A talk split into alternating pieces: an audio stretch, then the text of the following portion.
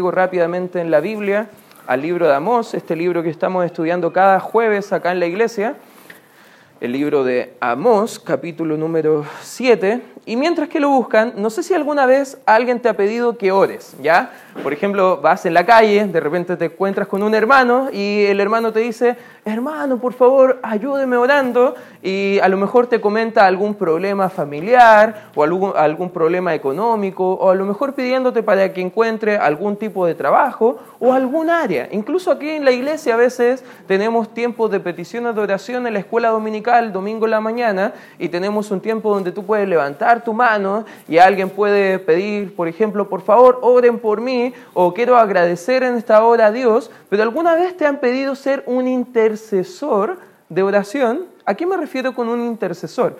De que otra persona está intercediendo o tú estás intercediendo por otra persona delante del Señor, orando por la persona. La oración es algo muy importante como cristianos. ¿Lo entiendes, hermano? Amén. Creemos en el poder de la oración, creemos que Dios ha dado un gran poder espiritual a nosotros, siendo hijos de Él, que podemos comunicarnos directamente con Él y orar por otros. En el libro de Santiago, capítulo número 5, dice que la oración del justo puede mucho. Cada uno de nosotros podemos ir directamente al Señor y orar en cualquier momento. Eso es un privilegio que los israelitas en el tiempo de Amos no tenían. Pero tú y yo tenemos un privilegio aún mayor de ir directamente la presencia del Señor. Y justo acá vamos a ver a este eh, profeta muy diferente al resto de los profetas intercediendo por el pueblo de Israel y orando a Dios. Y va a pasar algo muy interesante acá en la Biblia, en el libro de Amós, capítulo número 7. Versículo 1 dice, así me ha mostrado Jehová el Señor, he aquí, él criaba langostas cuando comenzaba a crecer el heno tardío. Y aquí que era el heno tardío después de las ciegas del rey. ¿Qué es el heno tardío? En pocas palabras, era la forma que ellos tenían en la antigüedad para explicar que era el fruto que quedaba después de haber dado al rey. En los tiempos antiguos, eh, eh, las personas que trabajaban en la tierra tenían que llevar lo más importante al rey y de eso que sobraba del rey, o sea, lo que quedaba de todo lo que ellos escogían lo mejor, eso se le daba después al resto del pueblo, a los nobles, a la parte de todo el resto del pueblo, campesinos y todo lo demás podría comercializarse.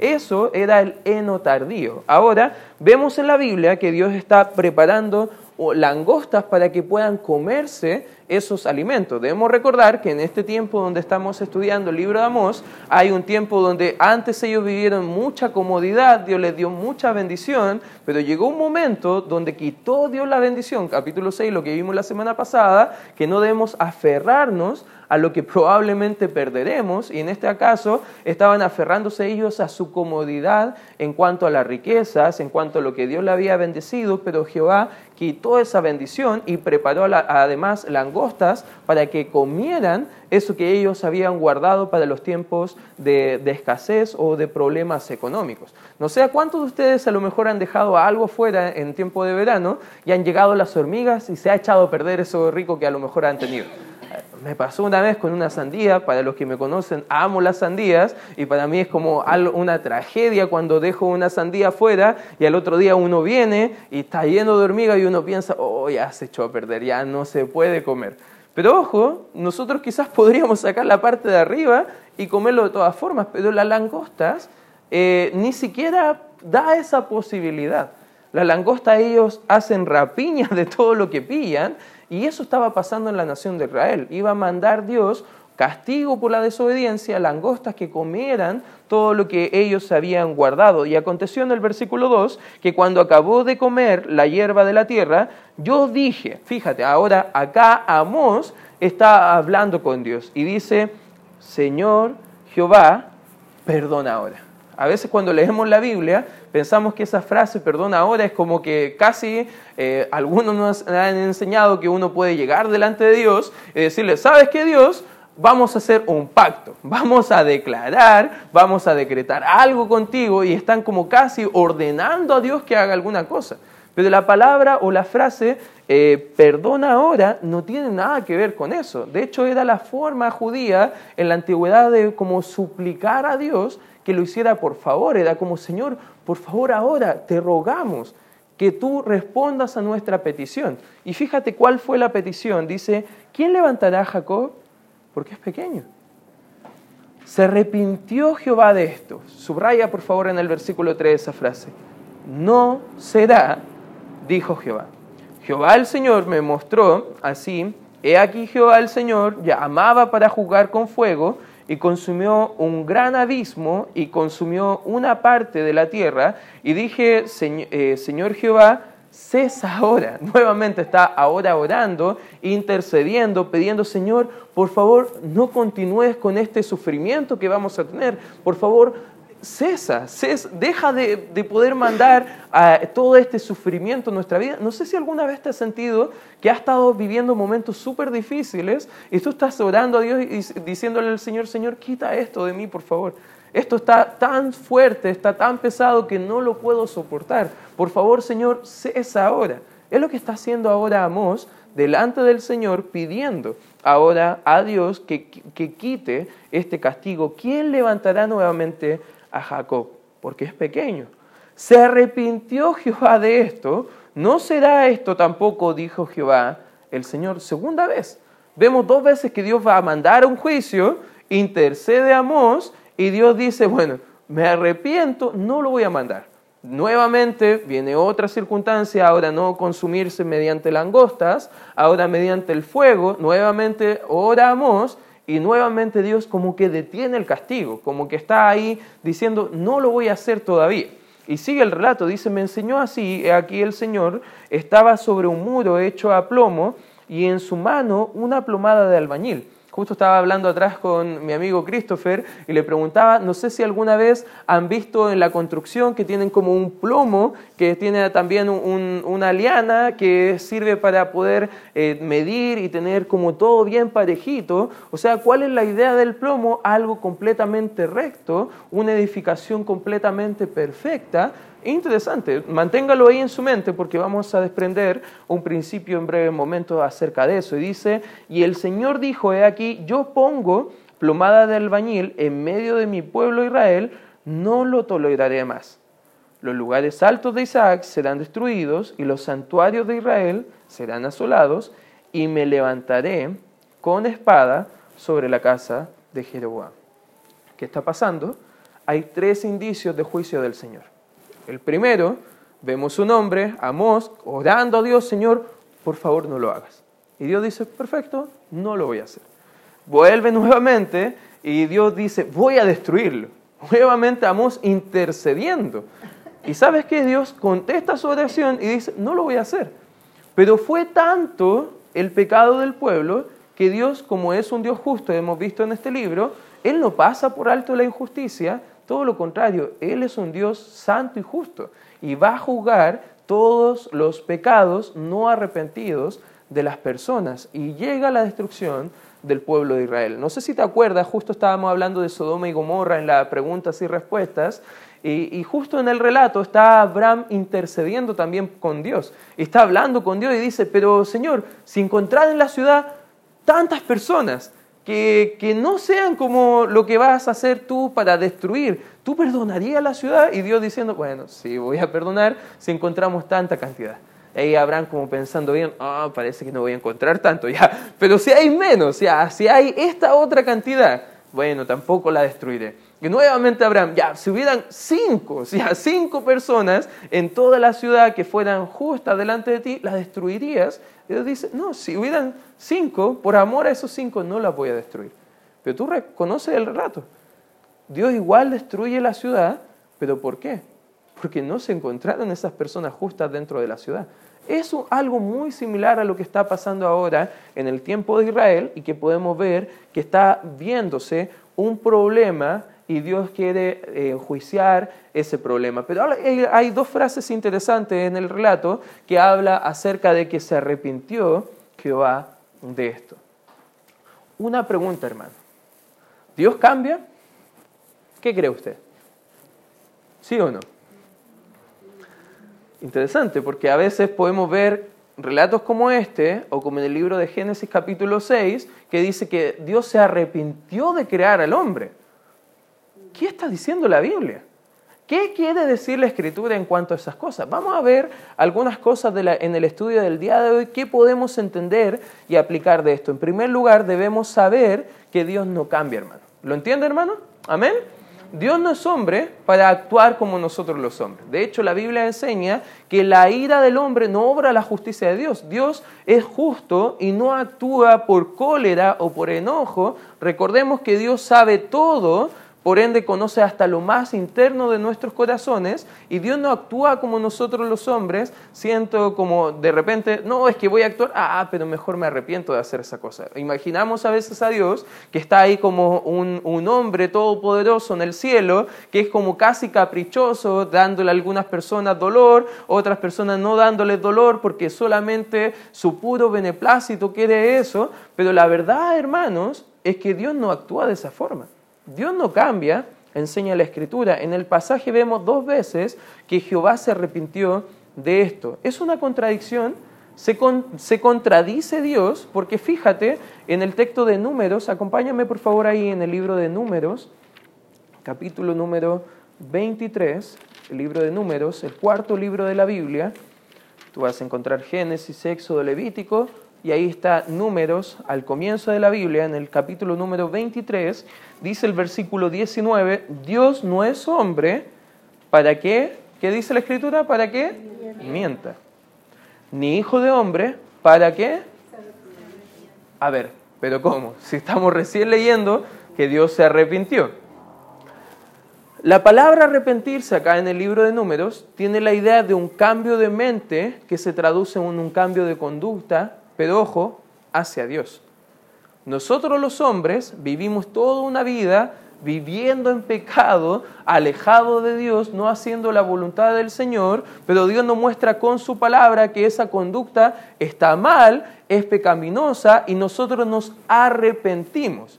La idea del arrepentimiento es un cambio de mente que se traduce en un cambio de conducta en relación hacia Dios. Pero ojo, ¿cómo Dios puede tener un cambio de mente y conducta hacia Él mismo? No, no es ni de ningún sentido lógico. ¿Por qué? Porque cuando habla la palabra de arrepentimiento, principalmente se va enfatizando a un sentido de moralidad no correcta, no justa o no santa. Dios es santo, ¿lo entiendes hermano? Por ende, no se arrepiente de la misma forma que nosotros.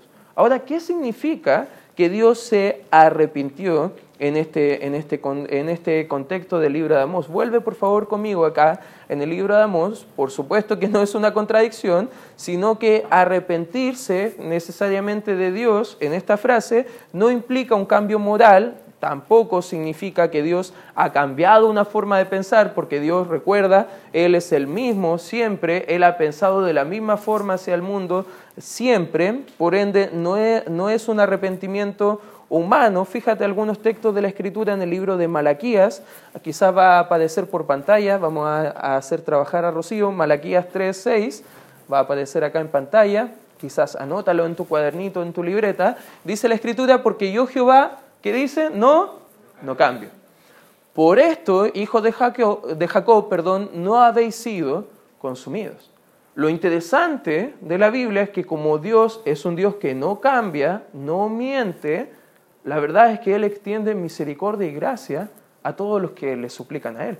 Eso es maravilloso, hermano. ¿Entiendes que tenemos el mismo Dios? El Dios del Antiguo Testamento y del Nuevo Testamento no, es, no son dioses diferentes, es el mismo Dios. ¿Lo entiendes, hermano?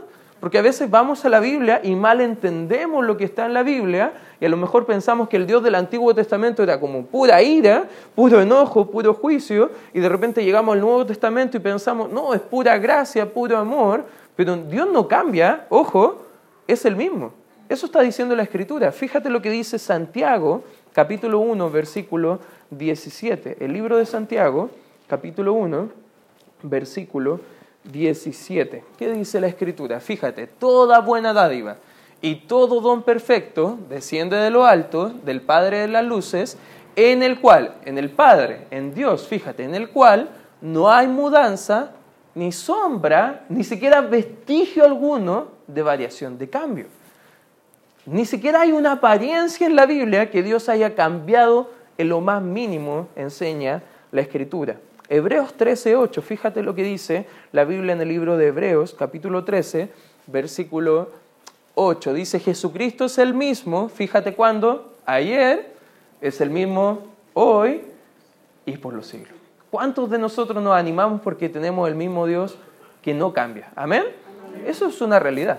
Ahora, ¿cómo explicamos entonces que Jehová se arrepintió? Porque si entendemos, Dios no cambia, bueno, ¿qué pasa entonces en la Biblia? ¿Qué, qué quiere decir aquí este texto? La palabra arrepentirse en el hebreo viene de la palabra niham, que son puras siglas NHM, que no tiene la idea de un cambio de mente, como estábamos explicando, sino que tiene la idea de aplacarse.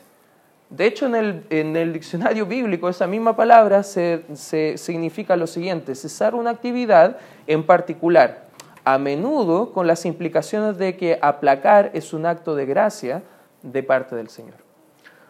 Lo que está diciendo la Biblia es que Jehová se arrepintió de esto, significa que Dios contestó la oración de una persona y decidió cesar de ejecutar ese juicio en particular por un momento no significa que Dios cambió, significa que Dios respondió a la oración. ¿Se entiende, hermano? Porque Dios es justo. ¿Merece enjuiciar el pecado? Amén. Pero por pura gracia, Él aplaca por momentos esa ira que merecemos. Si no, en realidad, hermanos, tenemos un Dios que es simplemente un caprichoso, que simplemente podría hacer lo que quisiera hacer, pero vemos que Dios responde siempre al clamor de nosotros. Hermano, ¿alguna vez has orado y Dios te ha respondido a la oración? Amén. Eso es lo que está pasando acá. Eso es lo que estamos viendo en el texto. Acá Amos estaba orando y Dios responde la oración. Y no una vez, sino que al parecer dos veces está respondiendo la oración. Él cambia la dirección de sus propósitos en respuesta a la conducta del hombre arrepentido. Dios actúa de acuerdo a lo que Él dice. Él no miente, Él siempre actúa de la forma correcta. Es simplemente, si los hombres no se arrepienten, Dios emite el juicio. Si los hombres se arrepienten, Dios da misericordia y gracia. Pero en las dos situaciones podemos ver que Dios no cambia. O sea, debemos entender en primer lugar de lo que estamos viendo en este texto que Dios no cambia. No es que se arrepintió en el sentido de que nosotros nos arrepentimos de cambiar una conducta. No, hermano. Él está o aplicando gracia o simplemente aplicando justicia. Pero en ambos está aplicando su santidad. ¿Se entiende, hermano, lo que estamos viendo? En segundo lugar, ¿quién también debemos entender de este texto? Debemos saber que Él juzga rectamente. Acá en el texto del libro de Amós, fíjate, yo te dije que subrayara la, la palabra una plomada de albañil. ¿Qué es una plomada de albañil? Bueno, ya vimos que era esa liana con un plomo que servía para tener algo recto y era simplemente una norma objetiva de conocer el estado de una construcción. O sea, cuando venían eh, los constructores en las épocas antiguas, ojo, no había ese nivel que uno le ponía a las construcciones para ver si ah, se hizo bien el trabajo o no se hizo bien, sino que se ponía la plomada antes, porque después de la construcción no sabían cómo iba a ser una medida. Usted por pura fe nomás llegaba a la casa y confiando en el albañil que había hecho un buen trabajo. Ahora, el albañil tenía que asegurarse que los cimientos de la casa estuvieran bien puestos. Ahora, ojo, Dios va a enjuiciar, pero no lo va a hacer de forma caprichosa, sino que al parecer nos está dando a entender el texto que Él eh, jugó con rectitud, de acuerdo a cómo son nuestro carácter. Él nunca hace nada de acuerdo a lo mera casualidad. La vida humana es semejante a una construcción, vemos en la Escritura. Sin base, su cimiento fuerte, simplemente se desploma toda la vida. ¿Te has dado cuenta que a veces por malas decisiones de nosotros que denotan o que reflejan falta de carácter propio, tomamos las consecuencias de malas decisiones o a lo mejor tomamos el problema o la consecuencia del pecado simplemente por no actuar de la forma correcta que la Biblia nos va mostrando. Dios que está enseñándonos en cuanto a este pasaje. Uno, que nuestras vidas deben estar cimentadas de forma recta. Vemos que la gente cuando se centra en otras cosas que no es Dios, toma proyectos de vida que ni glorifican al Señor. Incluso no tienen ningún fin para la eternidad. Estamos estudiando el libro de Eclesiastés, domingo por la tarde, te quiero animar también a venir al libro, a estudiar el libro de Eclesiastés, y hemos estado viendo que hay gente que derrocha toda su vida para cuidar animalitos. Me encantan los animales. ¿Cuántos de ustedes les gustan los animales? ¿Ya? ¿Cuántos tienen mascotas quizás en casa? Yo creo que a la mayoría nos gustan los animales. Pero interesantemente, si tú ves Facebook o las redes sociales de hoy en día, hay como un movimiento animalista que incluso eh, ellos consideran la vida de un animal por sobre la vida de una persona. Y quizás ese pensamiento demoníaco que nos va mostrando la Biblia se va cimentando incluso en los hijos de Dios de una forma muy sutil que llega a mostrarse que personas dan su vida incluso para ir a salvar ballenas que en realidad la Biblia dice que en un punto de la historia Dios va a destruir toda esta creación. Incluso en el Apocalipsis, algo bien interesante, que eh, cuando estudiemos el libro de Apocalipsis vamos a darnos cuenta que esos mismos animales que ellos salvaban se los van a comer. interesante, porque el hambre va a ser tal en la tierra que incluso las bestias domésticas, dice la Escritura, van a comerse a sus dueños. Imagínate tú llegando a la casa y te come tu perrito, ya sería horrible, hermano. Pero eso es lo que, ¿a dónde va el mundo? Ojo, eso es donde va el mundo. Hay gente que vive toda su vida tomando una plomada que no es la de Dios y tienen un sentido de rectitud en cuanto a política, en cuanto a causas comunitarias o animalistas, incluso avances progresistas, como todo este movimiento que estábamos hablando acerca del aborto, los derechos de la mujer, la mujer tiene derecho a decidir sobre su cuerpo, Sí, pero ¿a costa de qué? La vida de otra persona. Otras personas hablan mucho acerca del feminismo, los, derechos de la mujer. Bueno, la Biblia da mucho acerca del derecho de la mujer. Algunos dicen, la Biblia es machista. Hermano, ¿has leído bien la Biblia? Porque parece que la Biblia era el libro feminista de la época. La Biblia da un sentido de hermosura a la mujer un sentido de, cuidado, de protección. Solamente vea, varón, lo que nos da la Biblia como debemos cuidar a nuestra esposa, que ella es un vaso frágil que puede romperse. En otras palabras, nos da un sentido de cuidado mayor, pero cuando nuestra mente, nuestras ideas están cimentadas en este mundo, nuestra vida va a estar creyendo cosas como movimientos eh, de estos de los derechos de género o identidad de género y todas las otras cosas que están pasando el día de hoy. Dios con juicio justo no tolerará más, dice la Escritura, si no nos arrepentimos. La palabra tolerar ahí en el libro de Amós significa dejar impune o pasar por alto. ¿Qué está diciendo la Biblia? Que Dios, como es justo, no puede pasar por alto el pecado. ¿Cuántos de nosotros entendemos que Dios es un Dios justo y por su justicia todos nosotros merecíamos el infierno? Amén. Romanos 6:23 dice que la paga del pecado es muerte. Lo justo, hermano, es que hoy estaremos yendo, espiritualmente hablando, al infierno. Eso es lo justo. Pero yo iba a una iglesia, no importa. Porque tu pecado, si lo pones en la balanza de Dios, pesa más que todas las obras de justicia que hayas hecho. Lo justo es que Dios va a enjuiciar el pecado. Dios va a dejar de tolerar el pecado de las personas. A los incrédulos va a ser un día de juicio donde van a estar destinados eternamente para el infierno. Para nosotros como creyentes, Dios no está tolerando, hermanos. Y sí que ojo con pecados no arrepentidos, porque también Dios dejará de tolerarlo y va a enjuiciarlo y dar disciplina de vida a cada uno de nosotros. Por ende debemos cuidar cómo estamos pensando. No dejará impune el pecado. ¿Qué debemos entender entonces? Que necesitamos la rectitud de Dios que rija nuestras vidas. En otras palabras, como dice el libro de Proverbios, mira, acompáñeme ahí el capítulo número 3, Proverbios, capítulo número 3, fíjese lo que dice el versículo 5 en adelante. ¿Lo tiene, hermano? Fíjate lo que dice el versículo 5. Fíjate de Jehová de todo tu corazón, y si tienes un lápiz, por favor, ayúdame subrayando en tu Biblia, y no te apoyes en tu propia, ¿qué dice? Prudencia. Reconócelo en todos tus caminos, y Él enderezará tus veredas.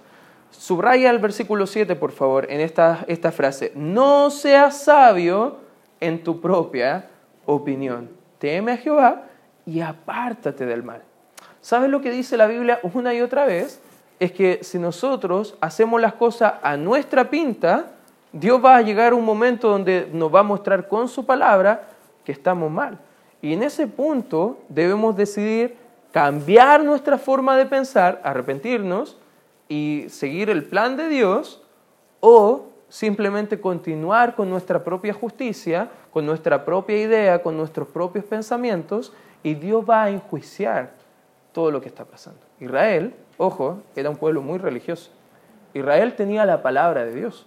Israel tenía el sistema de sacrificios. Israel tenía todo para a lo mejor tener una buena relación con el Señor. Pero ellos fueron en su propia justicia y Dios no toleró más al pueblo y fue justo en enjuiciar el pecado. Hermanos, debemos entender que Dios no cambia, pero en segundo lugar también Dios va a juzgar de forma recta. En tercer lugar, hermanos, que también debemos, que nos muestra el texto, en tercer lugar debemos hacer intercesión por otros. Hermanos, es bíblico orar por otros, ¿lo entiendes?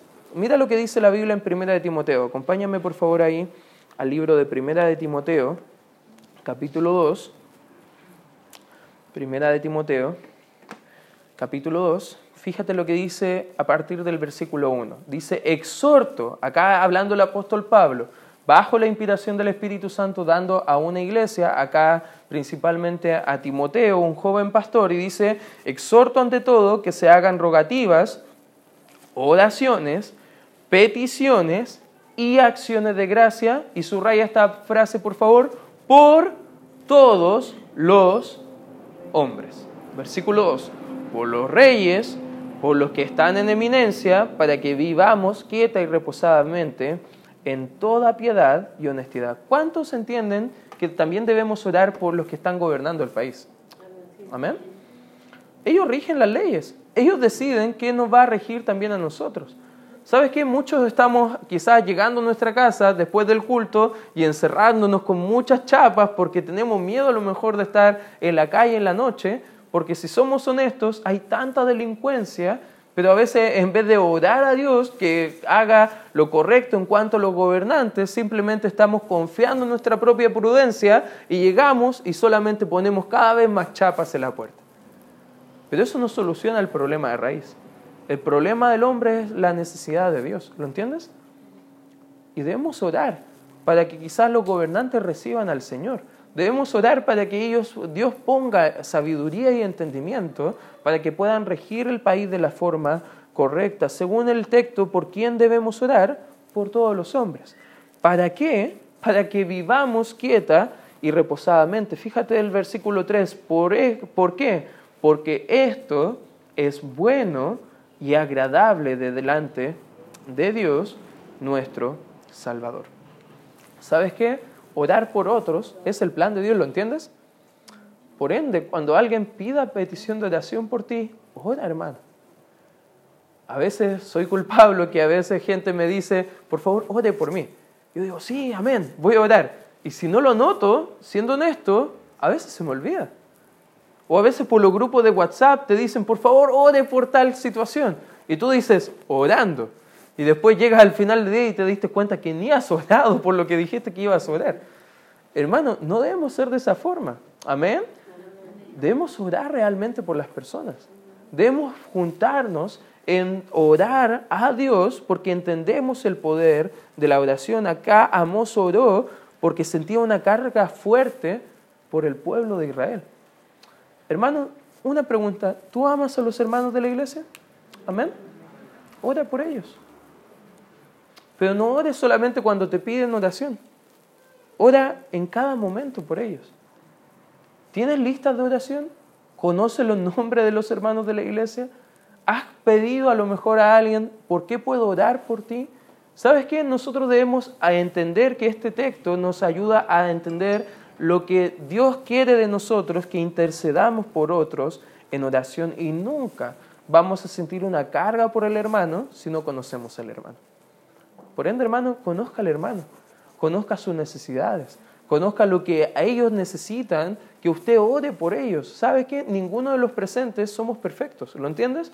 Yo tengo problemas, también tengo cargas y también necesito sus oraciones.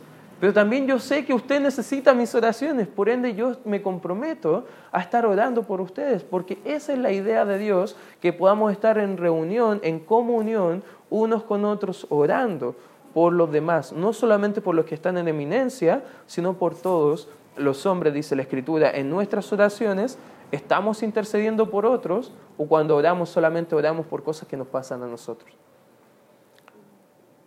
Señor, te doy gracias por los alimentos. Amén. ya. Bien, esas son oraciones que ni las cuento, le digo a los seminaristas, si le pregunto a un hermano, ¿está orando? Me dice, sí, ya, por los alimentos, porque eso no cuenta, ya eso no ni entra en la lista de peticiones casi, pero orando, conversando con Dios, pidiéndole a Dios que ayude al hermano, que te ayude a ti. Estamos teniendo un amor por nuestro país y por las almas que están yendo rumbo al infierno dentro de nuestro país. ¿Sabes qué? Hablando lo mismo de tolerar, de que Dios está teniendo paciencia. Un texto, por favor, acompáñame y con esto vamos a terminar. Segunda de Pedro, fíjate lo que dice la Biblia en Segunda de Pedro, capítulo número 3. Segunda de Pedro, capítulo número 3. Fíjate lo que dice el versículo número 9. El Señor no retarda su promesa, según algunos la tienen por tardanza, sino que es, y subraya esta palabra por favor, paciente, tolerando, aplacando. ¿Para con quién dice la Escritura que es paciente Dios? Con nosotros. Y fíjate por qué Dios está siendo paciente con nosotros. No queriendo que ninguno perezca, sino que todos procedan al arrepentimiento. ¿Sabes cuál es la voluntad de Dios? Que cada persona sea salva. ¿Conoce gente que está sufriendo las consecuencias del pecado en su vida? Amén. La respuesta es el Evangelio. Y Dios está siendo paciente con nosotros, su iglesia, porque quiere que nosotros compartamos el Evangelio. Ahora, hermanos, oremos por las almas, oremos por nuestro país, Oremos para que más iglesias sanas puedan fundarse, para que más hombres sientan la carga y el peso, al igual que Amós, de poder orar por otros, pero no solamente quedarse orando, sino que saliendo a predicar el Evangelio y que personas puedan conocer a ese buen Dios que tenemos nosotros. No sé si eso te anima, hermano, pero hoy te quiero desafiar y te quiero animar. ¿Sabes qué? Tenemos un Dios que no cambia. Tenemos un Dios que es justo, pero de acuerdo a su justicia, nosotros debemos estar orando y rogando a Él por las almas de las personas. No solamente de los salvos, pero también de los que no le conocen para que puedan conocerlo. Y te quiero animar, hermano, a que tú entiendas el plan de Dios y que puedas vivir a la luz de ese plan. Vamos a dar gracias, Padre Santo, por este tiempo que podemos estudiar tu palabra y te ruego, Señor, que nos ayudes a entender todo lo que es tu plan para poder entenderlo y considerarlo, Señor. Padre, gracias, Señor, por el privilegio que tenemos de orar por otros y ayúdanos, Señor, a vivir de acuerdo a lo que tu palabra nos está enseñando para que podamos seguir siendo de bendición para otros como otros han sido para nosotros.